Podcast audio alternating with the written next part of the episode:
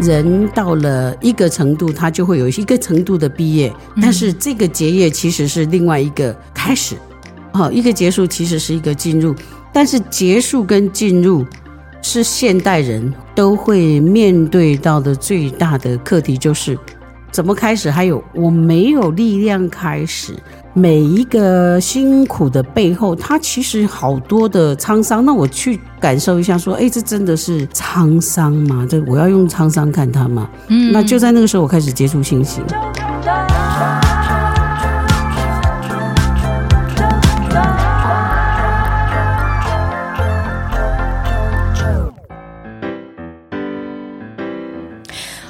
收听周团，我是 JoJo。在今天呢，我们就是来到了高雄，非常舒服的一个空间。而这个的空间呢，其实它会让阿啾想起在嗯生日的时候，就是在跨年的那一天，我自己一个人开车到了东部去进行我的公路旅行，然后参加了花莲的静心。而这个过程呢，我在呃。清晨听到一段非常棒的一段话，那个祝福的话就是：当我想工作，有地方让我奋斗；当我遇到困难，有方法让我解决；当我想休息，我被允许好好放松；当我想爱的时候，有人爱我。这句话是谁说的？眼前这一位冠玉老师，老师好，Hello，大家好。我在一月一号的那一天，在花莲听到老师在舞台上说到这一段的祝福，然后我真的非常的开心，就是在进入到了四个月之后，是能够就是邀请那一位在舞台上给祝福的那位老师来到纠团。是纠团的朋友们，大家好。老师还记得当时有在舞台上讲到这一段话吗？啊，我记得很很深刻，对，很深刻，对。而且那个时候其实是在下着雨的，是天气可能不是这么的好，嗯。可是我却能够感受到，其实大家是很很有爱的。哦，那天哈，大家的心里面很嗯很热，对，大家的心很热，嗯，那种热热的感觉，对。然后大家的爱很多，嗯。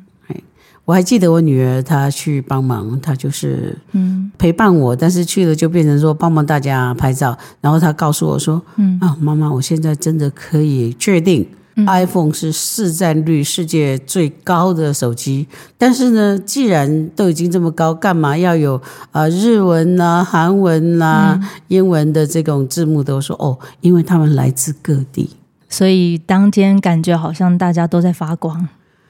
对，真的每一个人都在发出自己的光。嗯，我在那里很开心的为大家服务，就是协助大家把每一盏天灯 内在的那个光，协助它放到天空去。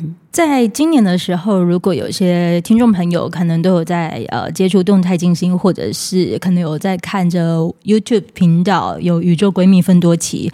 呃，里头的一部纪录片《麻瓜通灵日记》，而在这之前，二零一八年的时候，有一部纪录片叫做《看不见的台湾》。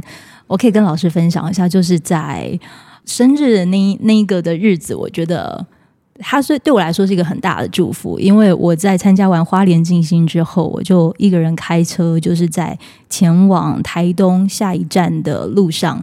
遇见了大生活家练小话 Podcast 的频道，是里头你的各种的一些访问，是。然后我再到了这个饭店里头，我就看了《看看不见的台湾》这一部纪录片，是。然后那个时候，我其实真正来讲，我是在去年底、今年初才真正遇见你们的，是。可是当我发现到原来他其实，在二零一八年、二零一九年，嗯，甚至是可能在二零二二年以前，你们就已经。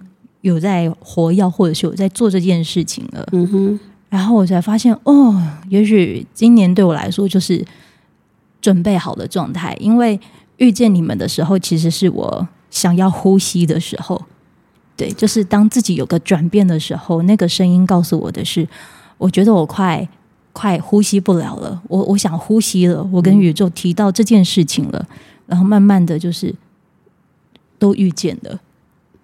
所以这个就是告诉我们哈，每一个年轻人，嗯，嗯，记得，当你觉得人生很窒息的时候，多走一步，因为在转角就会遇到幸福。因为有些好像到了三十多岁的自己，嗯，有一些可能难题阻碍，嗯，似乎好像觉得，哎，自己应该还可以，不够用了。嗯，自己感受的是不够用了，那是不是哪边还是不太理解了？就开始去认识到了有关于脉轮的这件事情。嗯、去年十月，老师就跟我聊到，呃，就是我有在做身体的老师，嗯，我们身边有个姐姐一定知道那一件、嗯、啊，治疗师，OK，对对对，他就提到就是关于脉轮静心这件事，所以我才会遇见。花莲哦，有有静心啊，可以就是看着曙光，我觉得也很好。是对，就就遇见了，嗯哼。所以这个是我认识老师的方式。嗯哼，我自己也在开始进入到静心这件事的过程当中。其实老师在静心，也许他对我来说他是工具，可是我觉得老师在一开始一定也会有窒息的生命经验，而这个生窒息到呼吸。的这个过程当中，有了三十多年的这样子静心的陪伴，嗯，其实老师一定也就是因着因为记住了当时你真正呼吸到自己想要的新鲜空气了，你知道那个很好，嗯，所以你也很想要把这个感受去再继续分享出去。呃，我觉得这里哈，我们要说的东西其实是。殊途同归，嗯，但是呢，说进去的方法会有一点不一样哈，嗯，我应该怎么样来形容这个事情呢？我会比较发现说我自己，嗯，它不是够不够的问题，也不是，呃，窒息不窒息的问题，我比较是根本没有时间窒息，嗯。嗯，因为身为一个妈妈，跟身为一个工作者哈，还有一个有一颗对事业有怀抱希望的一颗心，嗯，它整个步调是非常快的，嗯，那因为有一个指标，有一个目标在前面，所以任何事情都能够吞得下去，嗯，那这个吞就有忍，忍就是心上就插了一把刀刃哈，嗯，那所以。是带着这个痛往前跑，嗯，那我是一个在工作当中，在呃事件的第一段时间里面，第一个发生的一定不是情绪，是把事情先做好，嗯，那把事情做好之后，我会发现说，每一个辛苦的背后，它其实好多的沧桑。那我去感受一下，说，哎，这真的是沧桑吗？这我要用沧桑看它吗？嗯，那就在那个时候，我开始接触信心。嗯，那后来我发现的一件很重要的事情是，嗯，因为我就像是一个从幼稚园毕业，我要上小学了，嗯，那这个幼稚园跟小学最大的差别就是，呃，幼稚园有老师护着，不要让我跌倒受伤，还有时间到了会有点心，嗯嗯，小学没有点心了。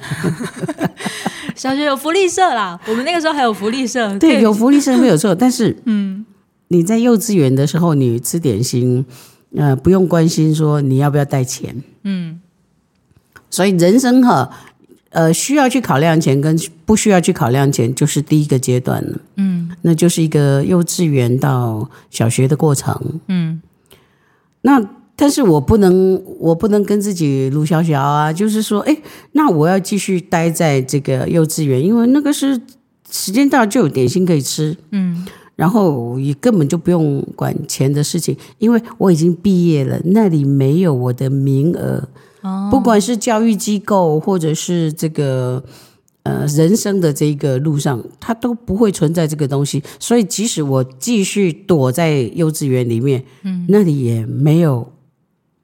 我的东西，嗯，没有我可以分配得到的额度，嗯嗯，还有没有我呃应当可以受到的这个教育，还有我应该要展现的这个眼界。从那个时候，我开始发现说，哦，原来人到了一个程度，他就会有一个程度的毕业，但是这个结业其实是另外一个开始，嗯，好，一个结束其实是一个进入，但是结束跟进入。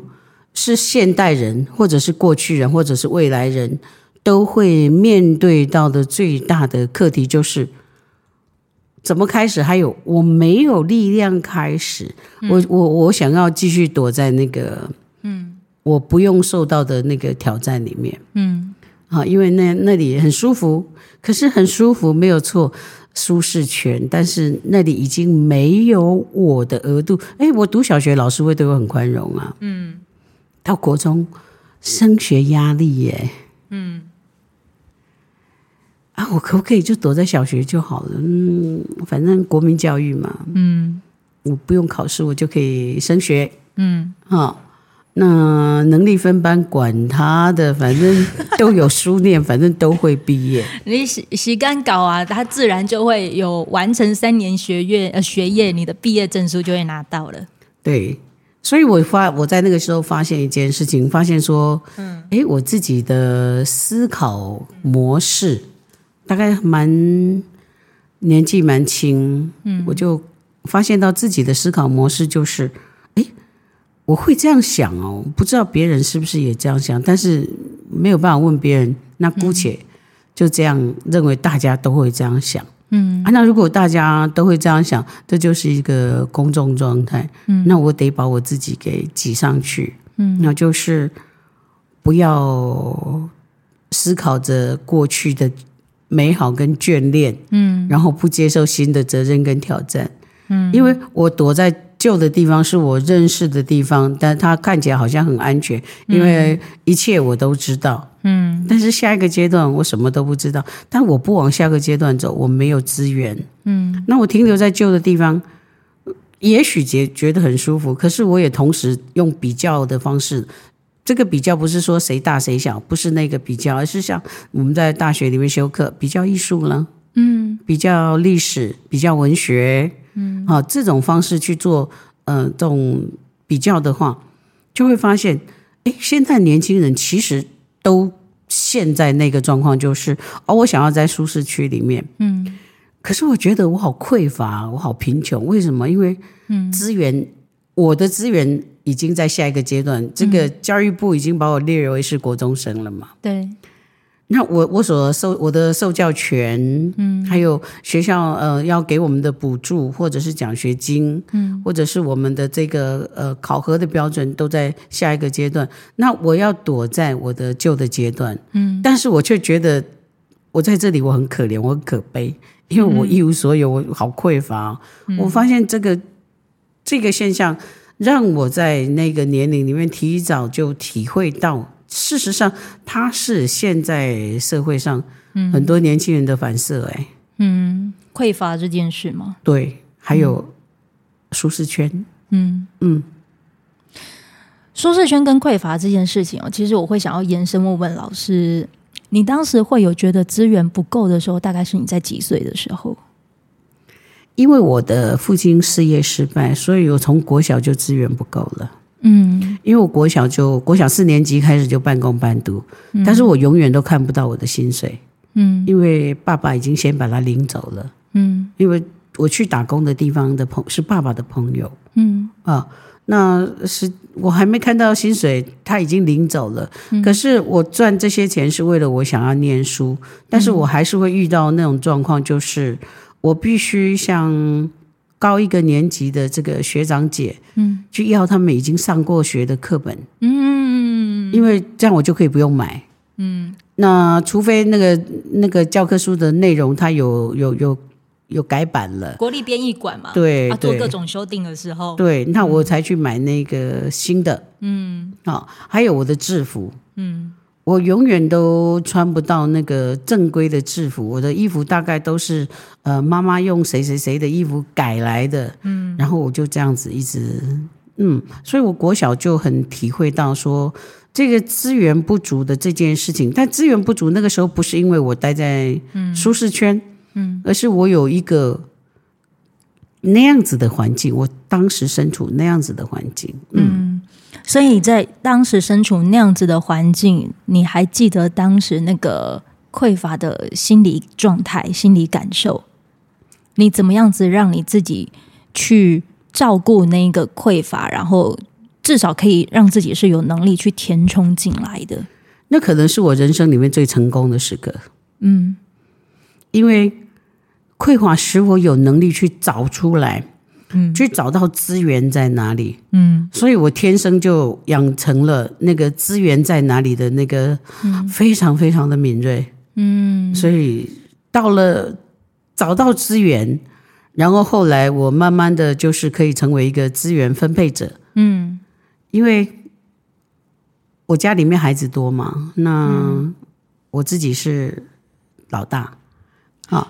那隔壁邻居的父母的状况呢？嗯，呃，也不会比我的父母好多少。即使他们没有事业失败，但是在同一个区块里面生活的人，他们可能财务状况都差不多。嗯，但是那个时候就是钱少人多嘛。嗯，腿伸过去就生一个了。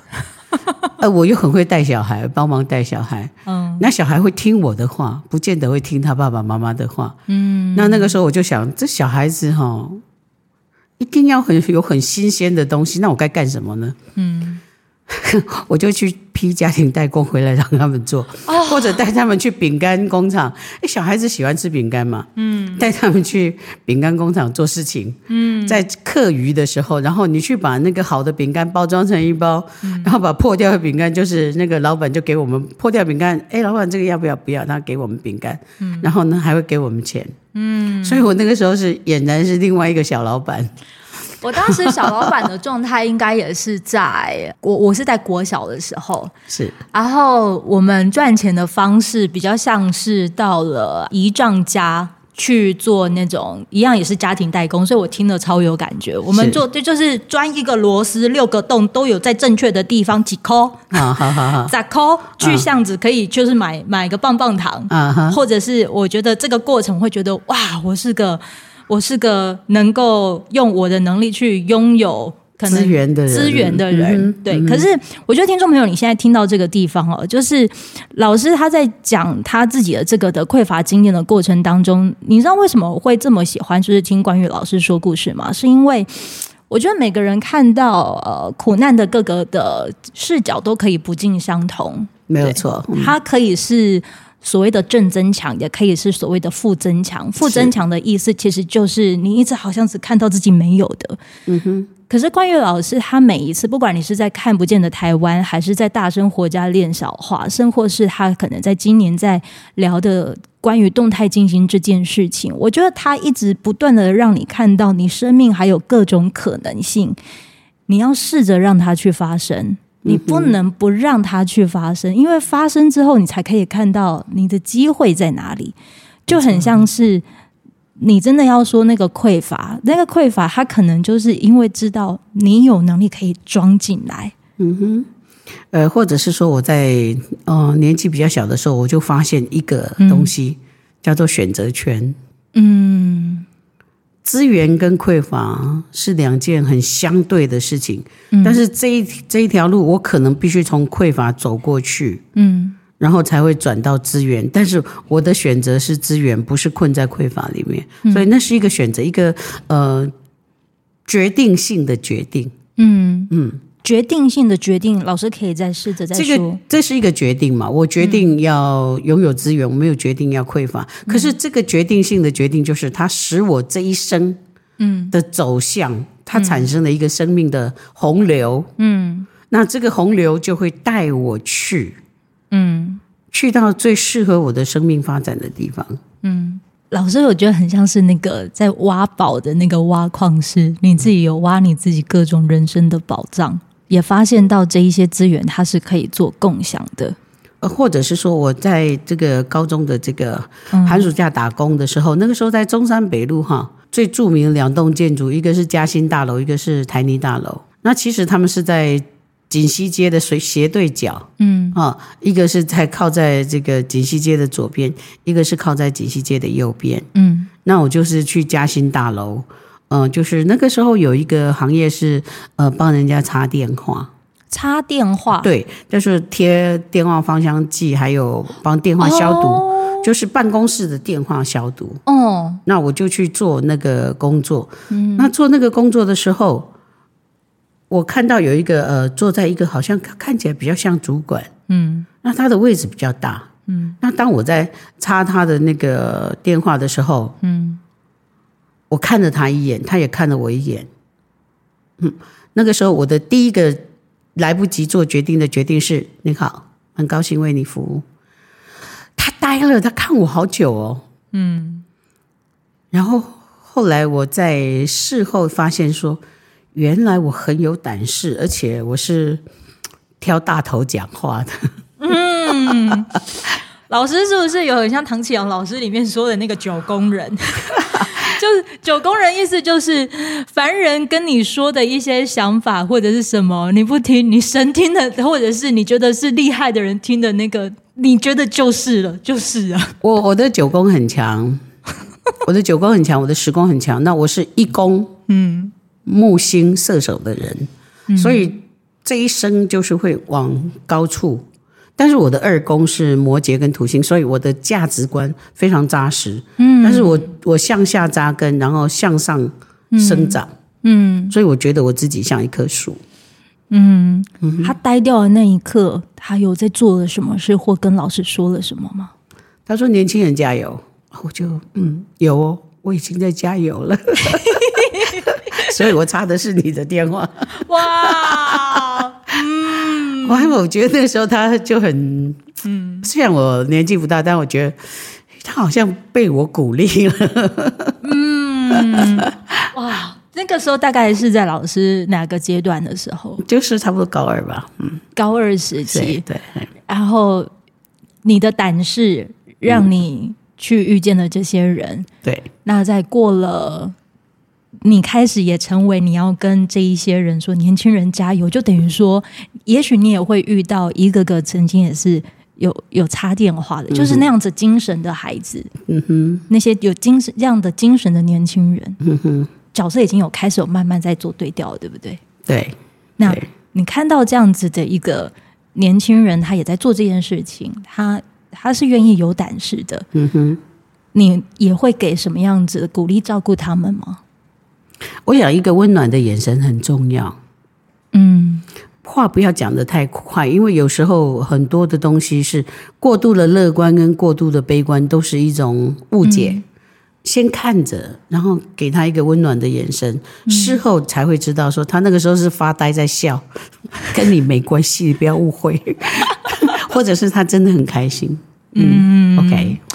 所以你在听的这个过程当中，其实会让我想起啊，老师在大生活家练小话，你曾经就是有分享说，你们吃的有个年轻人做的面，嗯，然后这个面它你能出吃得出，它有在保留家乡的那个味道，对，就是在做一个精神上的传承，对。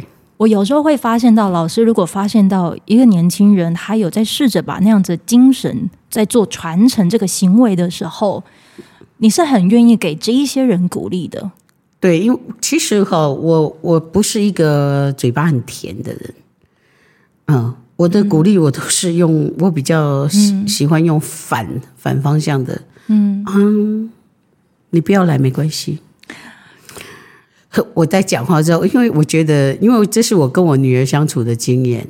就像有一次，我女儿她刚好读高中要考大学之前，嗯，在高三的时候，她突然跟我讲说：“妈，我不要念书了。”嗯，她以为我会很惊讶。我说：“哦，好，什么原因？”那她就讲了原因。嗯，讲讲讲之后，我说：“她说她把这个学期念完，她就不念。”我说不用啊，你明天就可以去休学了。嗯、他说他他他就惊讶了，他生气了，他说为什么？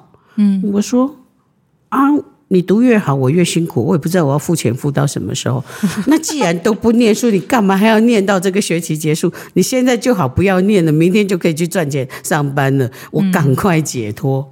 嗯，结果他很生气。嗯，他就一路跟你念到。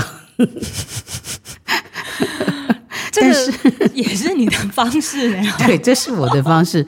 但是对我来讲，嗯嗯、呃，我觉得我可以鼓励年轻人的方式就是，嗯，我发现我是一个舞台型的人，嗯，尤其如果说要应对到这个唐老师的话的话，那一宫木星射手很有可能就是这样子的人，嗯。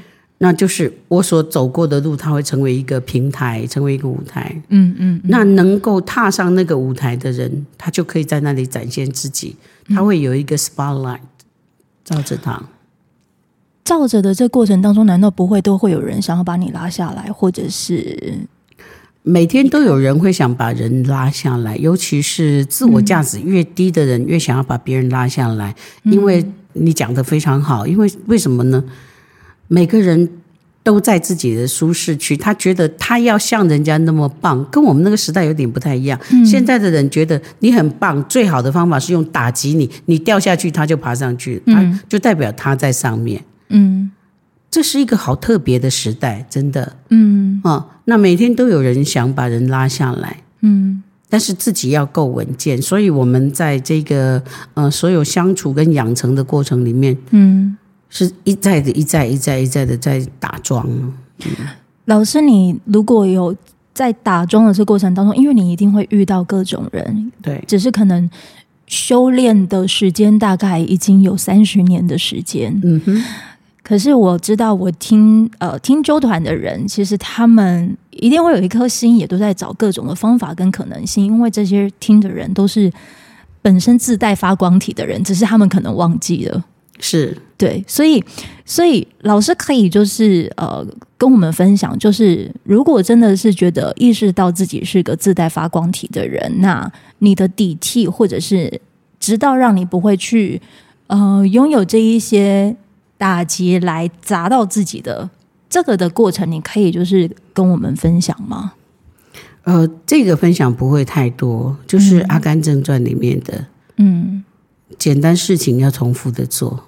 嗯，一直做，一直做，一直做，不要觉得这件事情太简单了，觉得我好聪明，这个我一学就会了，这个我不要做，就觉得他没兴趣。没有很多事情是你反复一直做，一直做，你会做出一个甘之如饴的那个东西，它是一个炼金术。嗯，每次做一件事情，然后把那件事情做好，它是一个炼金术。嗯，那一旦成熟了之后，这个东西是可以。嗯，它是有一个有可以有一个回馈的，嗯，所以这个打桩的工作很重要。但是在做简单的事情的时候，不要忘记你可以 higher and higher，你可以有总一定会有机会可以飞得更高。但是那个飞得更高，不是执着着我要去做另外一件事使我飞得更高，而是在我现在眼前这件事情，如果我没有办法赋予它。新的能量跟活力的话，那我转到哪里去都会发现那些事情都已经人家有做做过了。对，嗯，他们人家也都觉得其实在是食之无味，弃之又可惜。嗯嗯，好，毕竟这个我们都知道，伊隆马斯克，嗯，而且他在他们家的 garage 里面待了多久啊？他在图书馆里面蹲了多久？图书馆，哎呀，读书就已经够烦了，烦死了，还要在这个图书馆里面去。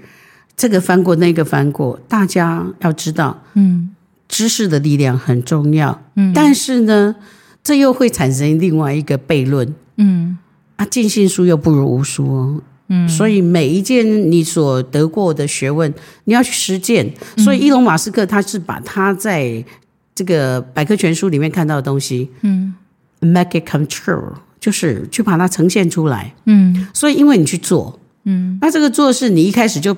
我第一步就做到百科全书里面讲的最好的境界没有，嗯，它其实有很多你要去 try 去 try，嗯，over and over again，对，一次又一次的，那就是一次又一次的，要一次又一次，要然后又一次又一次，做到很乏味还是 over and over，嗯，到后来他会突然有一个东西生出来，然后你发现你的手不一样了，嗯，然后你会发现，哎，我们的思维不同了，嗯。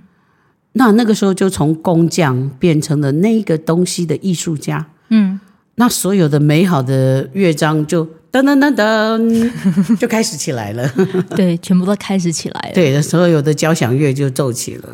呼应老师的一段话，《阿甘正传》是。当时他的确也就是陪了我的童年一段路，嗯、简单的事情重复做就会是专家，嗯、重复的事情用心做。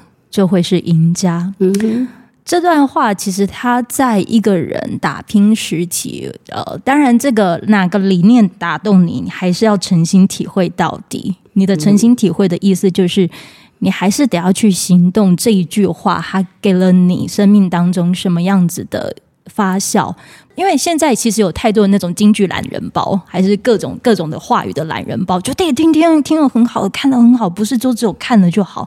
你应该是要看了之后，你怎么样子套用到了你的生活当中。如果你觉得这句话很好，这个精神很好，那你要不要试着用这个精神，用你的方式活一次看看，或者是经历一段看看？这个是最正点的。为什么？嗯，念十年的经哈。嗯，不如你去行经典里面的一个字。嗯，经典是拿来实践、拿来做的，不是拿来念的。对，啊，那在我的那个民国四十几年出生的这个、嗯、呃年代的人里面，嗯，我们读了传记文学，嗯，很感动之后是拿来替励自己，嗯，但是这些东西渐渐大家不看了，嗯，那看了也觉得嗯，OK 啊，就这样，嗯。太容易就这样，嗯，那就这样，那你下面是他就会一直等等说，哎啊，你下一句要跟告诉他什么？嗯，你都没有做，我要告诉你什么？所以我觉得最有趣的一件事情哈，这这是一个题外话，乱好笑一把的。我曾经在年轻的时候开着车子，嗯，还还新车，嗯，开到某一个比较狭窄的巷的道路里面，嗯，新车居然会抛锚。嗯，怎么会这样子呢？那因为那个时候都还是手排的车子，我就把它打到空档，然后这个是一个呃基本常识啊，不要挡在那个，就算路再小，也不要挡在中间嘛，先推到靠边边。就在我在靠边边的时候，有人从我后面跑出来在叫叫我名字，我想说这今天是什么日子啊？我就卡在这里了，还会有谁可以叫我的名字？哦，我就有一点觉得嗯。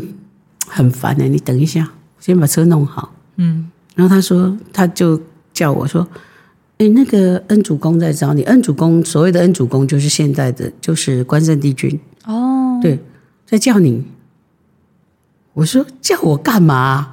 嗯，他是神，我是人，家叫我干什么？我，嗯，然后我就进去，他们就那不是办事的时间。嗯，那突然就办事了。嗯，好。好像在那里等我，怪怪的。嗯，然后呢，这个关圣帝君就开始从我小时候三岁开始，因为我真的是三岁开始就有记忆。嗯嗯，然后他就呃讲讲讲讲讲讲到一直到我成长。嗯，他说他是怎样教导我，然后然后陪伴我长大。嗯，啊，他说他要收我当义女，叫我回去想想看。啊，我那个时候脚都软了，我就软了，我就跪到地上去。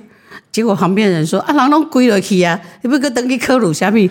心想：好大的误会哦！可是我也没有力气回应，你知道吗？嗯，嗯，因为说时迟，嗯，那时快，嗯，所以生命里面的一些，嗯、呃，这些突然间来的闪电哈，然后这种会激励人生的方式哈，很有趣的。但是我主要的是说哈，要去。我们说到刚刚说到去行的这件事情，那我就、嗯、好，我就答应他。嗯，我在他的旁边站了几年，这个，嗯，就是其实当时神讲什么，我也那什么。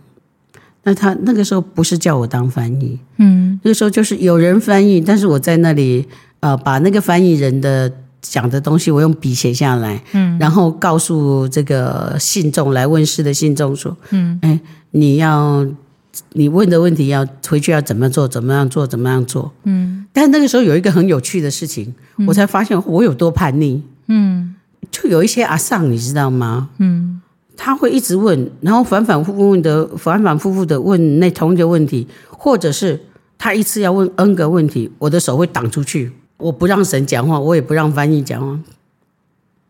阿尚，你该记你都要问什么？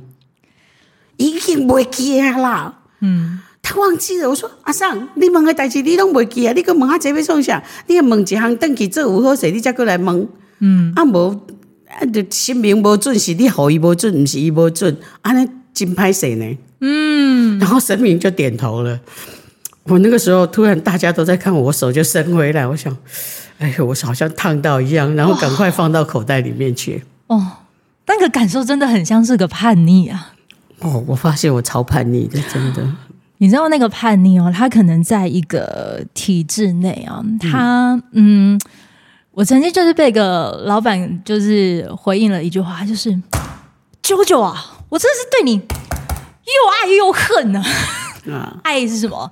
帮他赚钱。是。恨的，我管不了你，就是觉得我，你，但是偏偏又能帮他赚钱，那个的过程当中，你知道有时候。你就觉得啊，自己有个翅膀在飞也不是，我把翅膀缩起来的过程好像也不是。但是你们在听到这边的时候，应该就能理解到，说我究竟是透过可能不管是在冠玉老师，还是呃秀珍老师、Candy 老师等等，甚至是他所呃在这个大生活家练小话 Podcast 当中。嗯、呃，这里头给的不管是对谈也好，还是说在上静心课的过程也好，我觉得你应该都能够从这一集的对话过程当中，应该会知道我为什么我要选择静心这件事，因为他能够就是除了看见各种可能性之外，嗯，我们也不是那边苦哈哈过日子，嗯哼，而是你要说苦中作乐吗？也也许有一点，因为我们都知道那会过去。你要说他可能有广大吗？嗯哼，也不尽然，因为其实每个人都有各种的智慧在其中。我觉得这对最后我可以拿这几个关呃几个词哦，就先在这一集暂时就是先暂停一下，因为我很希望能够在下一集继续访问老师。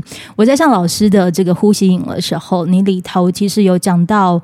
关于脑袋这件事，我印象很深刻。你就是拿了那个两那个左脑跟右脑的模型，你就讲到说，关于脑袋这件事情，好像就通达那个脊椎的过程当中，很像是你的脑袋有什么样子的指令，然后透过你的身体要去。呃，就是有有个执行，很像是你的那个导航一样，人体自动导航一样，就是你要去滴滴点啊，就是那种执行的那个执行。可是，同呃，听众朋友，你可以把你的笔跟纸拿出来哈，那个执执行啊，它是那种直横直的直执行，好滴滴点的那个执行。可是，如果延伸到内在这件事情的话，老师在讲的其实是你要去执行，make it 走啊。执行任务，嗯、哎，执行任务这件事，执行跟执行同样的音，可是你是属于哦，你听到你让你的脑袋这样子直直走，还是你要开始去执行你的生命功课？嗯哼，你不是只有听而已。我觉得你接受各种的讯息，那都是其次，可是问题是。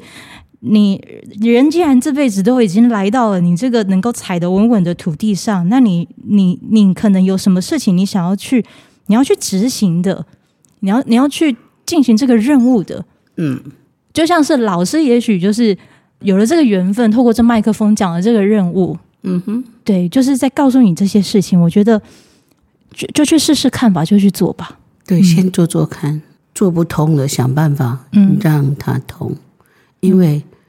你的老板比你还不知道怎么样让他通。当你通了，你就是可以解决问题的人。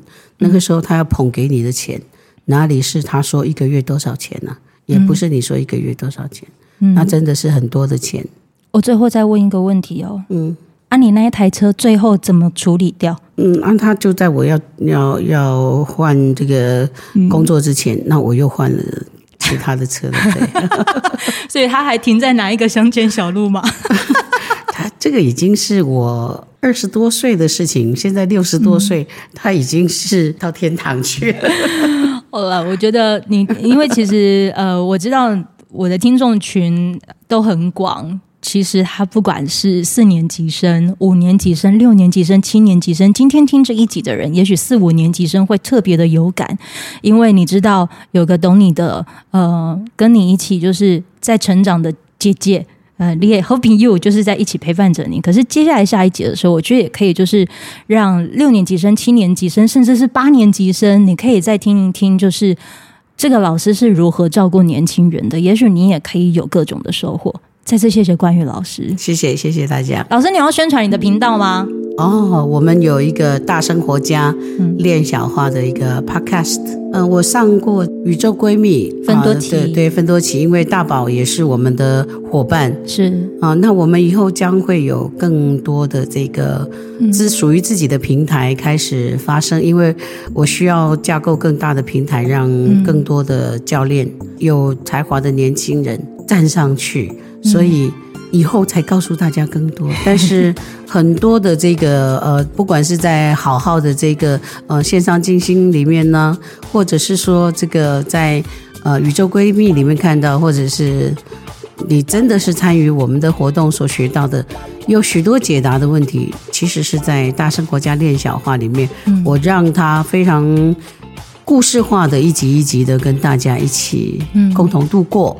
而这里头，如果要用一个最亲切的称呼，就是魔法阿妈。对，我本来是罗宾的朵口巴上，但今年好像有一点升级，叫魔法阿妈。嗯，期待魔法阿妈继续在纠团跟大家聊聊天。谢谢关玉老师，谢谢大家，谢谢。